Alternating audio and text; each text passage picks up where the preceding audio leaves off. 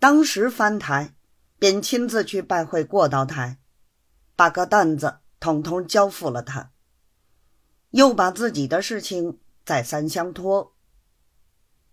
过道台听了，非常之喜，立刻去关照拉达。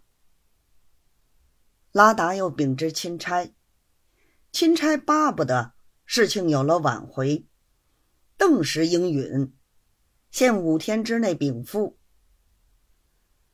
拉达出来又说给过道台，说：“老师叫你赶紧去办。”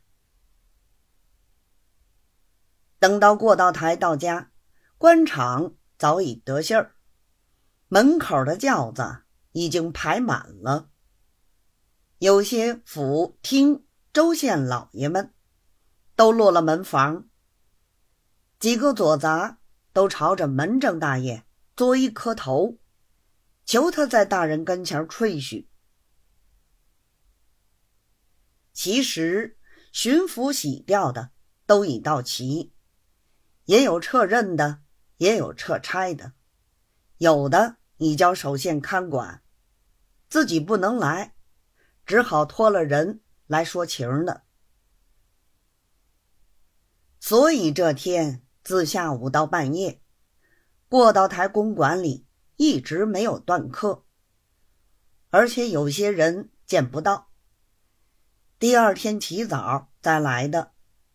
真正合了古人一句话，叫做“沉门如市”。还有些接连来了好几天，过道台不见他，弄得没法儿，只好托了别位道台写信代为说详。又过上两天，外省的电报信也打来了，连信连电报，足足积了一尺多高。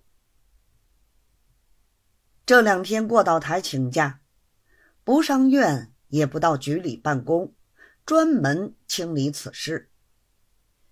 趁空便去同拉达商量。他的人虽忠厚，要钱的本事是有的。譬如钦差要这人八万，拉达传话出来，必说十万。过道台同人家讲。必说十二万，他俩已经各有两万好赚了。诸如此类，不胜枚举。